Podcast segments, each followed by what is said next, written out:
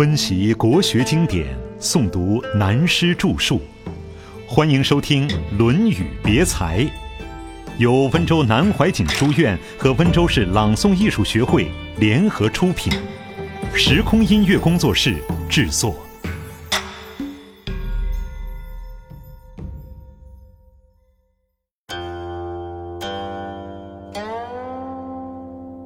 尧曰第二十。尧曰这篇，我们要用另一个观点研究了。《论语》这部书有些是孔子的弟子记载孔子的言行，到后来的几篇是孔子的门人们，也就是再传弟子的记载；有些是记孔子的话，有些是记孔子的大弟子如子贡、子夏他们的话。至于《尧曰》这一篇，孔子的话仅在最后一点点。而其余完全是讲中国历史文化的精神，应该说这一篇是历史的书，或者归附到五经之一的《尚书》中去。这是讲尧舜之间的历史。至于是不是孔子当时口说的，或者有这种旧资料，孔子当时用来教学生的，这暂不去考虑它。不过其中所讲的是尧舜禹三代禅位。公天下时候让位的事情，为什么要把这篇放在这里？严格研究起来，的确是个大问题，也是中国文化的真正精神所在。第一，为什么《论语》的编排拿上古史如《尚书》方面的资料放在这里？它的精神何在？又代表了什么？第二。这一篇所讲尧舜之间的传位内容，与《尚书》中的尧典、舜典有相同之处，不过描写的更详细。第三，它摆在这里要看什么东西呢？上面由“子曰：学而时习之”开始，一直连贯到这里，为什么把这样大的东西摆进去？同上面一条一条的对话记载完全不同，这是为什么？如果做博士论文，仔细深入研究，钻到牛角尖一研究，就会发现东西有它的道理。中国文化所认为的一个儒者，一个知识分子，学问并不是文章，是做人做事。做人做事成功还不算，还要把自己的学问用出来，利人，有利于国家、社会、天下。既然利于国家天下，就需讲究领导人的精神。也就是古代讲的帝王政治，那么帝王政治真的精神在哪里？第四，我曾经再三提到司马迁《史记》的《伯夷列传》这篇文章，大家都说好，但是光论文章该打手心并不好读，要通了才晓得真好。司马迁把整个的历史精神通通写进去，我们也可以强调的说，司马迁的那一种精神就是根据这里来的。现在我们大概晓得了这几点。如果真写博士论文，还有许多要挖的，有许多值得发挥的。历史文化的重心，公天下。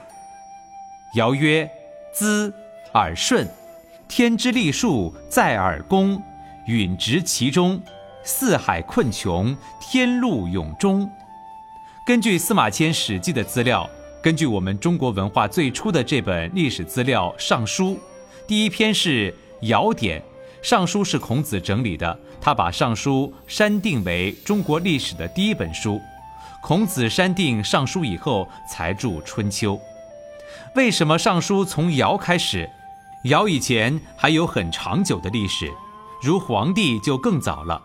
而孔子站在史料的观点，认为尧以前的资料太少太乱，没办法整理，没有采用，所以从尧的时候开始。现在我们研究孔子还是有问题，这位老师瞒了我们一手。我的看法固然他手里搜罗的资料是尧的时候最完整，但有一点，他为什么要从尧开始？我们要指出来。因为尧舜禹这三代是公天下，而孔子的思想是天下为公，但是他当时是在春秋战国的帝王政治时代，没有办法把这个话说出来，所以删定《尚书》从尧开始，这一点大家千万注意。我这个话不是偶然随便说的，况且整个研究了孔子言行的思想精神，就会发现孔老先生还是瞒了我们一手。当然，他不是有意的，等于《史记》寓意：读书要自己有眼光。中国人塑菩萨顶门上塑一只竖起的眼睛，就是象征智慧之眼。要在顶门上有一只眼，把书中的道理看出来。我们懂了这个道理。他引用《尧典》里的话，就是如此。这篇文章写得很妙，头尾叙事都不关联，只是中间突然拿出一段来，奇峰突起，等于外国有些电影，故事的头尾都不要，只拿出中间一段来，使观众去猜想、判断、做结论。有人说外国的这种手法好。我说中国早就有了，《论语》的这篇《尧曰》就是现代戏剧的题材，头尾都不说，只说中间的一段。我们现在做研究，把它加上头尾，我们晓得尧老了，要传位给舜，在交接的那一天，这是古代很庄严的大典，隆重的和宗教的仪式一样，要在泰山烧火，当着全国百姓把地位交下去。尧就告诉舜。资，这个“资”字，我们看历代皇帝的诏书常用这个字。其实我觉得古人在这种地方真糟糕的很，很丑陋。何必一定套用老式文章？老实讲，这个“滋”字，也就是我们现在上台讲话时说正题前一开口的“嗯”，这个并无含义的语助词而已。古人自汉代以来，搞训诂的汉学家们。为这些字写十几万字的文章，那真讨厌。实际上是尧上台了，舜还站在下面。尧说：“喂，舜上来，我告诉你，天之立数在耳躬。”中国人过去的政治哲学思想是天道政治，上天的意志。立数，我们先解释文字，这个立数很有内容。上天的意志，气数到了，轮到你来挑这个担子。不是我个人的意思，是上天的意思，时代的趋势，这个担子必须要你来挑了。第一句话就是要舜继承这个王位。不过说到“天之立数”这四个字就够麻烦了。第一个是天的问题，中国文化讲天人合一，到底天是什么东西？讨论起来麻烦的很。天人合一的气数。第二是历数的问题，中国历史文化精神都在历数，历古代叫历法，就是我们现在用的阳历、阴历等等，这就是历。中国的历法，天文方面的学问发达最早，而中国所用的阴历、干支等等，代表了一个非常深厚的文化精神。像过去换朝代，明朝亡了，清朝进来，多少人一辈子不投降。清朝统治了中国三百年，可是汉民族的知识分子三百年来没有投降过。许多人不奉正朔，正就是正月，朔是月初，代表历法。再看几年前刚过世的画家溥儒，大家都知道他是清皇室，他一辈子画的画、写的字、做的诗，没有用过我们中华民国的征朔。这也是他表示自己是清朝的皇室，不奉我们民国的征朔，当然也不会用西历纪元多少年，只好以干支古法纪年，如甲寅三月、乙卯五月，这就表示他内心不奉征朔，所以用年号这个问题真有趣。现在我们自己拼命想把中华文化复兴，而文化的精神在什么地方却不知道。这是历所引起的一段感想，而数又是一个大问题。中国人讲历史的命运，这套学问很大很多，还有算命之术。像《论语》最后一段孔子的话中有“不知命，无以为君子也”，讲命。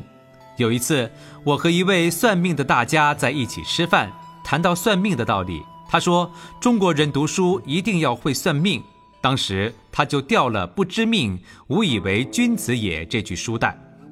我听了以后不好意思说，孔子的这句话并不是说每一个读书人要会算命。不过这个“数”字与“命”字有没有关系呢？还是有关系的。历史有个大命运的。譬如历史命运中数的道理，到了第六就不是第七，到了第九就不是第八，等于地球行度的轨道，到了这里就是这个样子。这个力要下去的时候，若就把它拉回来，要出毛病了。所以“天之历数”这四个字，在中国的文化思想中很难讲的，包括的内容太多了。这四个字发挥起来，不是一天两天可以讲得完的。在此不再发挥。尧在传位的时候告诉舜，这是天命，不是他尧个人的意思。我们看这句话的内在意义：尧把地位交给舜，既非自己的亲戚，又非朋友，更非他的子孙，这就是古代的公天下。他经过几十年、多少次试验培养一个人，等到自己真的年纪老了，根据历史记载，古人比我们活得长久。百把岁了，于是禅让，表示不是个人私见，历史的精神就在这里。允执其中这句话也有问题来了。经书上有四句话：人心为微，道心为微，为精为一，允执绝中。这里只引用了一句话。我们讲中国思想，儒家思想。尧、舜、禹、汤、文、武、周、公、孔子都用这四句话，也可以说中国文化讲人的学问修养的中心、教育的中心都在这里。也可以只说一个字：人心为危。人的思想是非常危险的，这个危险并不一定是杀人的危险。凡是人都有欲望，而欲望是一个总称。现代说的好胜心、荣誉心、有希望。生活有意义，这些都是好事情。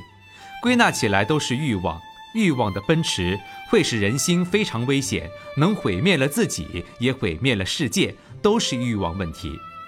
这里我们说一个阿拉伯文化中的故事。中东都是信奉伊斯兰教的，有一个伊斯兰教的老阿訇退休，在山里修道。有一天，一位中东的国王带一批人去打猎，这位国王射中一只麋鹿。这只麋鹿带剑负伤，拼命地奔逃，逃到这位阿訇的身后。阿訇回头见这只麋鹿负伤，知道有猎人在后面追杀，就将宽大的袍襟把受伤的麋鹿掩盖起来。不久，国王的一名部下先追到阿訇的身前，不见了麋鹿，就问阿訇有没有看见。阿訇闭目修道，理也不理。这名部将问几次都是如此。就说要杀掉阿轰，阿轰张开眼睛，请问部将是什么人？这名部将报告了国王的名号。阿轰说：“你的国王是我的奴隶的奴隶。”这位部将听了，大光起火，要把阿轰杀掉。这时国王正好赶到，问明原因后，转问阿轰知道不知道犯了罪。这位阿轰说：“事实上，你是我的奴隶的奴隶。”国王说：“你的奴隶又是谁？”你讲得出来，可以无罪。阿红说：“你不要生气，坐下来慢慢听。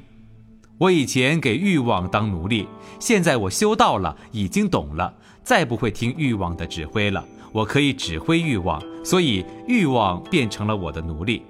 而你虽然当国王，却充满了欲望，连一只麋鹿都不放过。可见你还是听欲望的指挥，做了欲望的奴隶。所以你是我奴隶的奴隶。”这位国王一听，恍然大悟，马上拜这位老阿訇为师，追随他学道了。这是伊斯兰教流传的故事，这也就是人心为微的一个例子。思想领导自己正就正，领导自己坏就坏。我们现在说，思想形成了一个观念，如戴有色眼镜看东西，所看的通通不同。当我们怀疑有鬼，汗毛就竖起来了。佛经上就说，不必真的站到悬崖，自己坐着，闭上眼，心想处身于万丈悬崖，如跌下去会没命，脚就会酸软起来。事实是这个现象，这就说明心中欲望的可怕。如果要把这种欲念平静下去，变成道心，那就太难，微妙的很，不可思议。怎样才是道心？我们中国文化中讲了几千年。四书讲道心，宋明理学家也讲道心，佛家、道家、老子、庄子一概讲道心，都微妙的不得了。怎样做到这个道心的境界？要精要一，最后允直觉中，就是这一句话。